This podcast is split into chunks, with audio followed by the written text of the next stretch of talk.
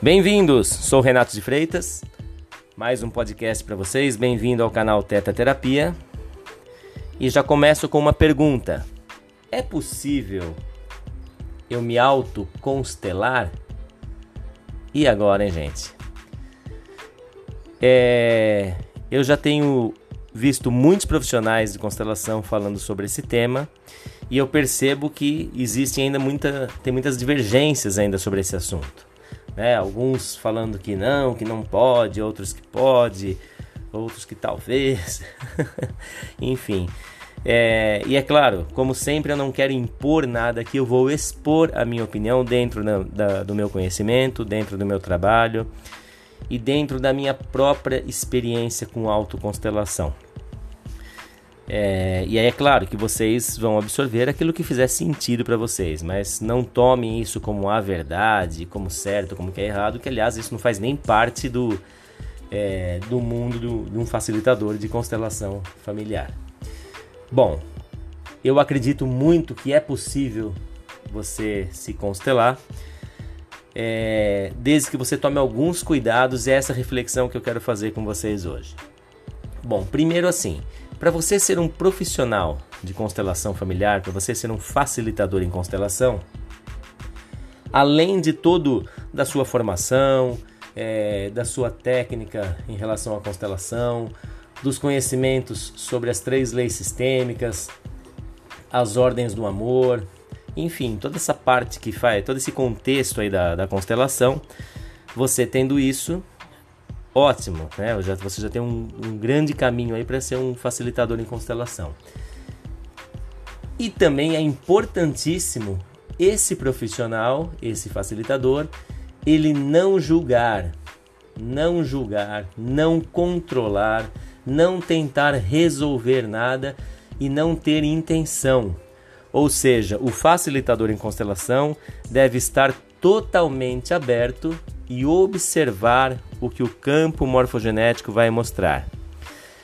Quando fazemos uma constelação, quando falamos assim, coloca no campo, né? Esse é o campo morfogenético, que é explicado pelo Rupert Sheldrake, que é o, esse movimento que acontece quando você coloca intenção nas pessoas que vão ser consteladas, elas passam a sentir uma série de coisas, elas passam a sentir uh, o que a pessoa que elas estão representando sente e que não tem nada a ver com religião, com espiritismo. Essa é uma técnica psicoterapêutica e esse é um movimento explicado pela morfogenética. Ou seja, estamos falando de energia, né? Se você tem todas essas características, por que você não poderia se autoconstelar? Desde que você execute essas características. Ou seja, então é, eu vou me autoconstelar. É claro que tem coisas, aliás, muitas, que estão no inconsciente, e exatamente o objetivo dessa constelação é trazer para o consciente aquilo que está no oculto. Mas como eu vou fazer isso, né? Eu mesmo fazendo comigo mesmo. Exatamente porque na verdade não sou exatamente eu que vou fazer, é o campo que vai me mostrar. Se o facilitador ele é muito controlador e ele quer determinar o que vai acontecer na constelação, ele não vai ter condições de se autoconstelar. Para se autoconstelar, eu tenho que estar aberto. Se eu pego alguns elementos, pego lá duas, três, quatro pessoas, coloco a intenção e coloco no campo e apenas observar, sem qualquer outra intenção de direcionar nada e observar, ver que movimento aquilo vai vai levar, né? Que movimento vai acontecer ali? Eu estou deixando o campo me mostrar. E aí eu preciso e é saudável aceitar aquilo. Então, para isso, tem que ter maturidade. Se a pessoa tem dificuldade de aceitar os seus próprios erros, aí vai ficar difícil ela entender as emoções e as reflexões que esse campo morfogenético irá mostrar. A pessoa tem que estar ciente que ela não é o centro do mundo, que nem sempre o erro está no outro. Lembra quem me acompanha já sabe, né? A gente tem que sempre olhar o que é nosso nisso. Para de apontar o dedo para os outros. E é importantíssimo estar disposto a promover modificações na forma de agir e pensar. Eu mudar. Não adianta eu vou lá ah, olha, eu fiz a constelação, ou fiz a autoconstelação e pronto, agora eu não preciso fazer mais nada, o mundo vai resolver as coisas por mim. Não, eu, a partir daí eu preciso tomar uma atitude e mudar, mudar, mas aí com muito mais consistência, né? Dentro de uma constelação é importante a gente olhar para esse amor incondicional, olhar com respeito e não julgar nada. Então, se eu vou me autoconstelar, pode ser que tenha alguma alguém da minha família que eu não goste, por exemplo. Mas eu não preciso, ah, tá vendo? Eu já vou cheio de crenças e regras e controle sobre essa pessoa. Não, eu vou pôr a intenção que o representante é essa pessoa e observar o que vai acontecer. E pode ser que essa pessoa tome um siga um movimento ali, que o campo me mostre algo totalmente contrário daquilo que eu imaginava. Eu estando no lugar de aceitação e amorosidade, isso é muito é, libertador e esse é um lugar de cura. Agora, se eu tiver cheio de, de preconceitos, de, de rigidez, não, mas não é assim, aí é claro que não vou conseguir. Então aí precisaria ter realmente um, um facilitador ali para para colocar esses limites e não deixar a pessoa tomar esse lugar. Como alguns clientes, né? Algumas pessoas que às vezes vêm constelar e elas vêm cheias de controle, querendo direcionar. Ah, não, não é assim, né?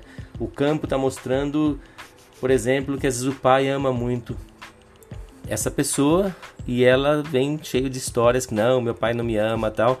Só que o campo ali mostra, né? E aí não, mas não é assim, não é assim. Ou seja, ela já está com os conceitos determinados. Então não está aberta. Por isso que eu, se eu vou me autoconstelar, eu tenho que estar o mais aberto possível. Eu tenho experiência, por mim, de alguns movimentos que eu já fiz de constelação eu acredito que essa autoconstelação de, devam ser é, movimentos pequenos, na nenhuma constelação muito completa, muito grande, porque aí exige mais detalhes, mais questões e eu, eu acho melhor ter um, um profissional, né? Então, às vezes que eu já constelei com outros profissionais, é, eu acho mais seguro nesse lugar. Mas quando são movimentos mais curtos, é muito possível e é fantástico essa autoconstelação. Eu mesmo tenho um exemplo é, de uma vez que eu fui constelar uma questão em relação à prosperidade financeira e era um grupo de pessoas e eu coloquei algumas pessoas lá como representantes, coloquei apenas a intenção e eu já tinha comigo que o problema era por um caminho. Então, vamos determinar aqui que eu acreditava que o que estava me levando àquela dificuldade era a pessoa A, estava relacionado com aquela pessoa. E aí foi tão interessante, gente, que no final o movimento fluiu por um caminho que não tinha mais nada a ver com aquilo que eu imaginava. E que é muito comum nas constelações, né, que a gente vê no dia a dia com, quando constela outras pessoas. É, e aquilo foi uma surpresa e eu deixei fluir. De nenhuma forma eu fiquei, não, mas não é assim, vou parar. Não, deixa acontecer.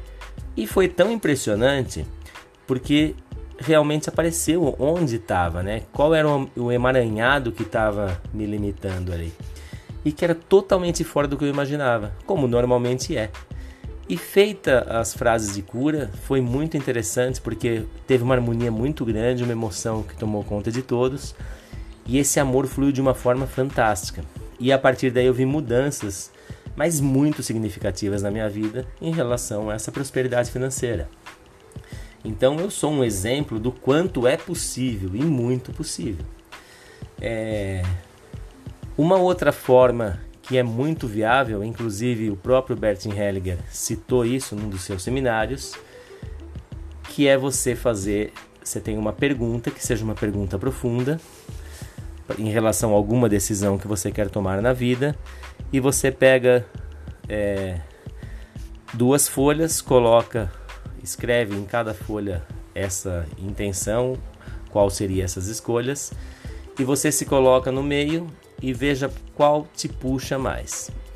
É, quando o Bertin Hellinger fez essa é, deu essa dica, né, essa sugestão, ele não falou é, em fazer de forma oculta, mas eu sempre gosto mais e acho muito mais viável fazer isso oculto.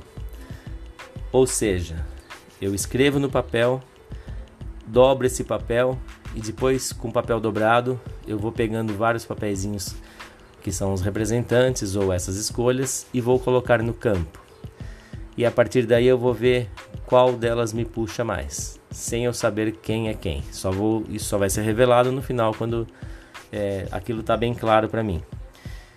É, e isso eu arrisco, já fiz várias vezes, colocando mais elementos, até alguma outra questão maior na constelação, né, o que a gente chama de âncoras na constelação.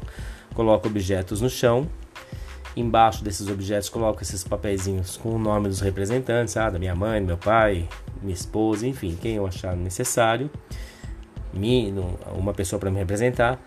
E aí eu é, vou ficando em cada uma dessas âncoras e vou percebendo as sensações, que diferenças de sensações tem.